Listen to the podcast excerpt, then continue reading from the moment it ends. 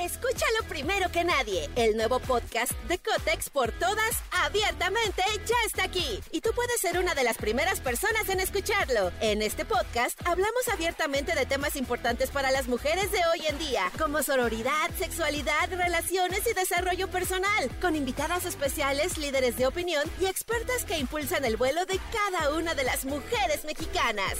Sintoniza a Cotex por todas hoy mismo. Vuela una, volamos todas.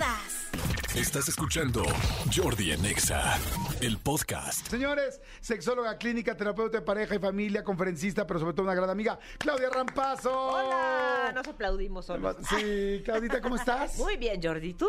Bien, muy contento de que estés. Siempre me fascina cuando vienes, me fascina que podamos platicar de tantas cosas, me fascina lo preparada que estás y cómo nos ayudas para poder saber de las cosas. Y gracias a Dios, cada vez hay más eh, eh, honestidad y, bueno, más bien, cada vez hay menos culpa para hablar de sexualidad, ¿no? Así es, así es. Sí creo que es importante el punto que... Hemos avanzado. que- hemos avanzado, efectivamente hemos avanzado con el hecho de eh, entendernos como seres sexuados, como personas sensibles. Como que es algo al- normal, Con derecho al placer. ¿no? biológico, inclusive biológico. Así es, así es. O sea, somos entes biopsicosociales, como Es. nos enseñan en medicina.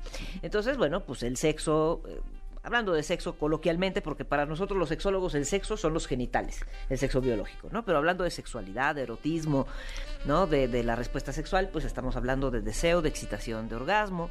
Y cuando hablamos de la sexualidad global, pues nos referimos a cinco elementos que siempre me gusta repasarlos, eh, que son la identidad de género, la orientación sexual, el vínculo afectivo, la reproductividad y el erotismo. Oye, a ver, espérame, espérame. Dijiste algo muy interesante para mí.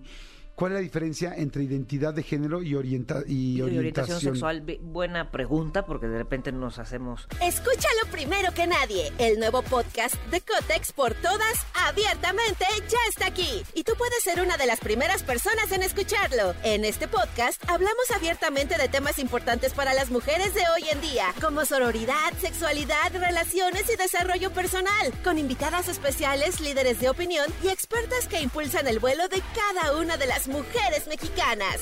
Sintoniza a Cotex por todas hoy mismo. Vuela una, volamos todas. bolas con ese concepto, ¿no? Entonces, identidad sexual o identidad de género, disculpa, es el hecho de que la persona sienta que hay congruencia entre su sexo biológico y lo que percibe que es. Ok.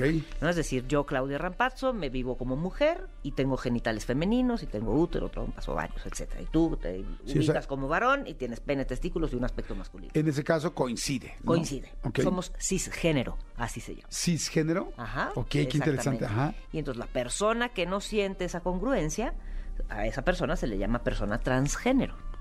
Ay, qué interesante. O sea, somos cisgénero los que coincidimos con nuestro cuerpo y, Y nuestro sentir. sentir, y transgénero. Aquellos que no tienen esa no coincidencia, o sea, esa, que sientan esa congruencia. Y a partir de si eres cisgénero o eres transgénero, entonces tú defines tu orientación sexual. No, nada que ver. Tu orientación sexual viene de fábrica. Ok. Tenemos cuatro alternativas. Podemos ser heterosexuales, o sea, sentimos atracción erótica y afectiva hacia ambos miembros eh, o ambos géneros, pues. No, Eh, ese sería lo- los heterosexuales hacia ambos. ¿No? Ah. O sea, una persona heterosexual, perdóname, una No, persona hacia heterosexual un- siente hacia el contrario. Discúlpame, discúlpame, sí, hacia el sexo opuesto. Una persona bisexual tiene atracción hacia ambos géneros. Una persona asexual no siente atracción hacia ningún género y una persona homosexual siente atracción erótica y afectiva hacia personas del mismo sexo. Entonces hay cuatro alternativas. Entonces podemos ser heterosexual, bisexual, Ajá, asexual y homosexual. y homosexual. Ok. Entonces, una persona cisgénero o una persona transgénero también puede tener esas cuatro alternativas de orientación. O sea, identidad es quién soy. Orientación es hacia quién me siento atraído o atraída. Son dos cosas diferentes. Siempre pongo de, de ejemplo a, a Ricky Martin. Ricky Martin es un varón homosexual. Se vive como varón, hay congruencia entre lo que siente que es y lo que ve que es, o sea, sus genitales corresponden con su sentir. Tiene genitales masculinos, tiene pene, testículos y se vive como varón. Pero su orientación es hacia otros varones. Eso no significa que ni quiera, no- ni quiere ser mujer, ni se va a vestir de mujer, ni nada, porque es un varón cisgénero con orientación homosexual. Ok, está interesantísimo. A ver, ¿por qué no abrimos el, eh, el, este, el consultorio y la gente nos pregunta? Bueno, nos pregunta, más bien le pregunta a Claudia y yo con mucho gusto les paso la, le paso la pregunta y escucho con ustedes y aprendo de la respuesta. Este, sí, sí, sí, sí. eh, o sea, marquen o manden WhatsApp al 5584 11 1407 o manden, eh, o pueden llamar también si alguien quiere marcar, con mucho gusto 5166 384950. Manden una pregunta a Claudia. Ahorita es muy interesante todo esto, ¿no? Fíjate, yo ya me lo estoy aprendiendo, hasta hice mi, mi aquí mi, Ya te- mi ya te vi tablita. con tu mi identidad gráfica. de género es quién soy. Exacto. Mi orientación sexual es por quién me siento atraído. Atraído, pero erótica y afectivamente, las dos cosas juntas. Porque si solo siento, por ejemplo, atracción erótica transitoria hacia una persona del mismo sexo, eso no me define como un hombre o una mujer homosexual. Recordemos, personas que están en una situación de aislamiento, en un reclusorio, por ejemplo, ¿no? Donde hay puros hombres o puras mujeres y eventualmente pues, no tienen con quién tener visitas conyugales o no tienen interacción con personas del sexo opuesto, puede que en algún momento tengan sexo entre ellos, aunque sean heterosexuales. Ok. Por eso existe el término de, sex- de, de hombres teniendo sexo con hombres. No sé si lo habías escuchado. Uno diría, bueno, pues son gays. No, no se identifican como homosexuales, se identifican como heterosexuales que, bueno, pues de mientras no les quedó de otra más que tener actividad sexual, por así decirlo. Eh, siempre digo yo que es como una autoerotización asistida, ¿no? Es como de mientras, pues con quien puedo tener cierto estímulo erótico es con personas del mismo sexo porque estamos en una situación de aislamiento y no hay de otra. Lo mismo aplica para mujeres. Me preguntan, están empezando a mandar preguntas las Sí. personas al 5584 11 1407, que es el WhatsApp. Preguntan hoy, ¿y las personas no binarias en dónde entrarían? Ah, las personas no binarias son aquellas que no se identifican ni como heterosexuales ni como... eh, de- mira, es que hay género fluido, hay género eh, no binario. Entonces, una persona no binaria es aquella que no es ni femenino ni masculino. Eso hace referencia, una persona no binaria hace referencia a la identidad. No se identifica ni con la identidad masculina ni con la identidad femenina, es una mezcla de las dos y puede ir además variando conforme avanza el tiempo. O sea, aunque le veamos un aspecto femenino, no se identifica con, con ser mujer y si tiene un aspecto masculino, no necesariamente se identifica con Ser eh, hombre. con ser hombre. A ver, aquí te tengo una pregunta de tía. O sea, que estoy seguro que hay mucha gente, yo he escuchado a mucha gente hacer esta pregunta. Y la pregunta es, se- siempre, o sea, mucha gente dice, es, pero y es que ahora son ya muchos inventos, pero es que ahora ya, ya está de moda tal o cual cosa, ¿no? claro. No estoy diciendo lo que opino yo, estoy diciendo Sí, lo sí, que he como- escuchado. como las tías. o sea, hay gente que de repente se siente muy fuera de todo esto. Dicen, es que ya, casi casi son visiones o son, in- son inventos. No, claro que no, Eh, a ver, como médico, como doctor, claro. como, como, como médico, eh, ¿son inventos? ¿Esto es No, real? es que- Antes no, existía, es que antes- ahora no existe. Siempre ha existido, pero no tenía un nombre. ¿No? Siempre ha existido, o sea, el tema que tiene que ver con la identidad de género siempre ha existido, siempre han existido personas que no se identifican con los genitales y la corporalidad que tienen, siempre han existido, pero en otras épocas, bueno, pues eh, te apare- pareces niño, pues te voy a vestir como niño y eres niño y te llamas Jorge y te voy a criar como niño. ¿No? Y si eres niña, pues tendrás cabello largo, trenzas y aretes, te vestiré de rosa y jugarás con muñecas. O sea, antes había, digamos, como una represión familiar y social ante, cual- ante cualquier manifestación que no tuviera que ver con esta congruencia. Entonces, no es que sean inventos, lo que pasa es que últimamente ya eh, podemos nombrarlos de una manera que eh, nos dé más claridad. Digo, para fines de estudio también es importante saber de lo que estamos hablando, ¿no? De una persona no binaria, ¿no? Por ejemplo, de un género fluido, de una persona... eh, pues bueno, hay personas poliamorosas, por ejemplo, antes no se le llamaba así al poliamor, ¿no? O sea, es decir, bueno, si tengo varias... Se la llamaba golfería, ¿no? golfería, este... No lo quise decir yo, pero bueno, sí, eran, eran términos muy despectivos. ¿no? Claro. A ver, una, una, nada más para cerrar este tema.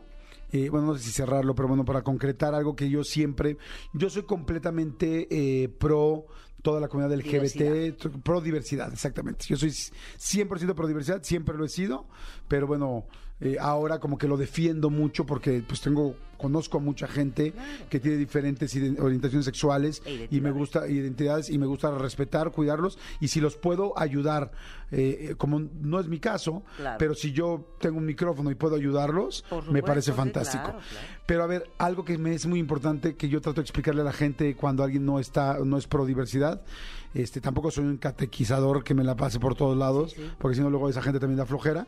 Claro. Pero una pregunta que siempre eh, me hace la gente, bueno, más bien me gustaría que supieran, y es la gente que tiene, que es bisexual o asexual eh, o u homo- u homosexual, esto es por moda, porque lo aprendieron, porque está, porque lo han escuchado, porque se les antojó, porque alguien los hizo, o porque la naturaleza así los trajo y la biología así los trajo a este mundo. Por favor, la gente que tenga todo esto, escuche esta respuesta. Es una situación biológica. O sea, cuando hablamos de identidad de género y de orientación sexual, es una situación biológica. Por eso no se puede contagiar, no se puede quitar, por eso ya se está eh, ¿no? poniendo atención en todos estos cursos que había, ¿no? De, reasignación de orientación o de, reversión de orientación, casi casi un curso para que se te quitara lo homosexual o lo, lesbiana, ¿no? Que era una, una barbaridad, una situación eh, que está por demás en contra de la ciencia, no está demostrado, así no es. Lo que sí está demostrado científicamente es que venimos cargados con distintas orientaciones, que el mundo está hecho predominantemente de personas heterosexuales y predominantemente personas cisgénero, pero hay un porcentaje de personas que son transgénero, son bisexuales, son homosexuales y no lo han decidido. Por eso no se llama preferencia sexual. ¿No? Cuando, cuando oímos que las personas dicen, no, bueno, Porque es no que, la prefirió, eh. eh, Es que prefirió, claro, ¿no? O lo decidió o lo eligió. No, la orientación y la identidad se eligen, se descubren. Tú en algún momento, Jordi, descubriste si te gustaban las chicas, si te gustaban los chicos o te gustaban los dos, ¿no? Seguramente en la primaria, muy chiquito, ya te estabas dando cuenta, ¿no? Un niño, por ejemplo, en general, 3, 4 años de edad, ya identifica su género. Si se vive como niño, te va a decir que es un niño, si se vive como niña, te va a decir que es una niña. Y si tiene genitales que no correspondan a lo que él siente, pues también lo va a manifestar. Claro. ¿no? O sea, va a decir, bueno, pues sí, tengo pene y testículos, pero yo soy niña, quiero el cabello largo, por ejemplo, quiero aretes, me quiero poner ropita, eh, quiero poner una faldita, aunque sea niño. Claro. A ver, entonces, ojo, por favor. Voy a hacer el highlight, repetir, por favor, para que quede muy claro para la gente, lo cual con mucho respeto se los digo, para las personas que no saben o no se sienten cómodos o no están de acuerdo con este mundo bisexual, asexual, homosexual. Lo acaba de decir la doctora Claudia Rampazo. No lo estoy diciendo yo. Es algo biológico. La gente que tiene estas orientaciones sexuales o identidades de género nacieron así. Así. No lo escogieron, no fue por de moda. No, porque ahora hay mucho más? Porque antes estaba muy reprimido esta situación, pero siempre existió. Siempre existió. Y ahora la gente que nació homosexual, asexual, bisexual, no puedo creer que alguien tenga gusto por los dos. Ay, no puede ser posible que ahora sí, que ahora no. Ahora no puede ser que se quiera cambiar el sexo. Sí, sí puede ser. Tan puede ser como hay gente pelirroja, tan puede ser Así como es. hay gente morena, tan puede ser como hay gente que tiene el brazo más grande que otro, tan puede ser como, ¿cómo? No es posible que haya una persona chaparrita. ¿Qué crees? Sí, y no lo eligió. Ay, no puede ser que haya una persona tan alta. Sí, ¿qué crees? Y no lo, no lo eligió. O sea, es parte de la naturaleza. Así es. Por favor, se los quiero en serio hacer mucho hincapié, porque eso es lo que yo trato de llegar siempre cuando explico, cuando, cuando hablo con una persona que le digo, oye, esta persona que tú estás eh, criticando o diciendo o simplemente diciendo que fue por moda o por tal o porque, con- porque conoció a una persona, porque vivió con muchas mujeres, porque convivió en tal colonia viviendo con tal gente más Claro. abierta, no, no es así, Sí, es por tu naturaleza. gays, es tu naturaleza y la traes para cuando sea. Así es. A, a mí me preguntaban mucho en una... Yo daba conferencias de sexualidad, me lo sigo dando para adolescentes, y de repente me preguntaban, un día me preguntaban, ¿de qué tamaño tiene que ser un pene? Ajá. Me preguntó un chico, ¿no? Que la verdad se me hizo súper valiente. Y le contesté, ¿de qué tamaño tiene que ser un codo? ¿De qué tamaño tiene que ser una nariz? ¿De qué tamaño tiene que ser una oreja? Sí. O sea, hay orejas grandes, hay o sea, y todas están bien. Claro, claro. sea, todas pues están No bien. las elegimos, ¿no? Es, Bueno, es una parte del cuerpo y cada quien vendrá de su genética, de su rollo hereditario. es. Entonces es bien interesante esto porque les juro que creo que entendiendo esto podremos ser un poco más empáticos con, con todas estas divers- eh, identidades de género, que de repente hay gente que le cuesta mucho trabajo y los entiendo, los respeto, pero creo que también denos el beneficio de la duda de que escuchen las sí, cosas como sea, son. lo- como son y como lo dice la ciencia, pues, que porque tampoco lo digo yo. Es algo que se ha identificado, es algo que se ha estudiado y es algo que se ha demostrado que así es. O sea, Mm. Sí. es A ver, cerebral. Hay Ahí- preguntas, hay mucha gente que está mandando preguntas. Dice Anónimo Jordi, por favor. Cuando tengo relaciones sexuales con mi novia, empiezo bien. Bueno, ya va algo más específico. Ajá. Cuando tengo relaciones sexuales con mi novia, empiezo bien con la erección, con caricia, sexo oral. Pero a la hora de penetrar me pongo muy nervioso y pierdo la erección. ¿Qué puedo hacer? Ah, Haces eso se una llama buena pregunta. angustia de desempeño, así se llama. Entonces, cuando tenemos angustia de desempeño o angustia de ejecución, básicamente a lo que se refiere es una sensación de fracaso inminente. ¿No? ¿Por qué? Porque ya he fallado varias veces, porque me impone de alguna manera eh, la presencia de la novia, porque está guapísima, porque por fin la conquisté y tengo que quedar bien. Eso genera esta angustia de desempeño.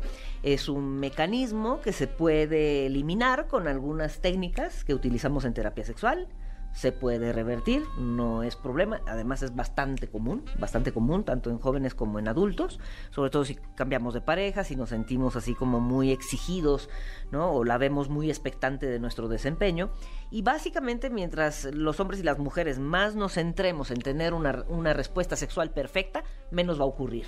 ¿No? Entonces, mientras más se fije en el pene, en tenerlo erecto y en tener una relación ex- exitosa, ¿no? por así decirlo, con penetración y que dure lo suficiente, lo más seguro es que pierda la erección, porque la misma observación de sus genitales hace que se angustie. Cuando nos angustiamos, secretamos adrenalina y noradrenalina, que son hormonas que nos preparan para la lucha y para la huida, ¿no? Para el sexo. ¿no? Si se nos aparece aquí un tigre en la cabina, pues vamos a salir disparados tú y yo, Jordi, y el resto del equipo, ¿no? Eh, sin razonarlo siquiera. ¿Por Claro. qué? Porque la adrenalina y la noradrenalina nos van a activar las piernas, los brazos para luchar y para defendernos y va a inactivar las funciones del cuerpo que no son necesarias para salvaguardar la vida. Ok, perfecto. Dice, soy Abraham, saludos, miembro del colectivo LGBTIQ+. Saludos, saludos, mi querido Abraham. Luego dice, anónimo, ¿puedo considerarme homosexual si me atrae una chica transgénero? No, porque una chica transgénero es una chica. Ok. O sea, si es un varón con genitales masculinos, aspecto masculino, que se vive bien él, él, el que nos escribe, Ajá. como Sí, varón, se lo vive estoy, con lo estoy viendo yo su foto y es, es, es varón. pero se siente atraído por una mujer trans o una chica trans, pues es un varón heterosexual. Ok, perfecto. ¡Ay! Se quedaron muchas preguntas. Mi querida Claudia, tus redes, ¿dónde te podemos eh, leer? ¿Dónde te podemos.? Sí. Y sobre todo, ¿dónde podemos tener una terapia? Hay mucha gente que necesita terapia, platicar con alguien, con mucho gusto. poder saber eh, Claro. diferentes situaciones, tanto de la cama con una independientemente de cualquier identidad de género es, o orientación sexual. Orientación sexual, exactamente. Problemas sexuales. Estoy en el Hospital Español, aquí en la Ciudad de México. Teléfono 55 5203 1179. Repito, 55 5203 1179. En redes me encuentran como la verdadera Claudia Rampazzo en Instagram, en arroba DRA de doctora Rampazzo con doble Z en Twitter. Perfecto, Claudia Rampazzo, sexóloga, médico. perfecto. Bueno, gracias, Claudia. Gracias como a ti, siempre. Jordi, un placer. Continuamos. Escúchanos en vivo de lunes a viernes a las 10 de la mañana en Exa FM 104.9.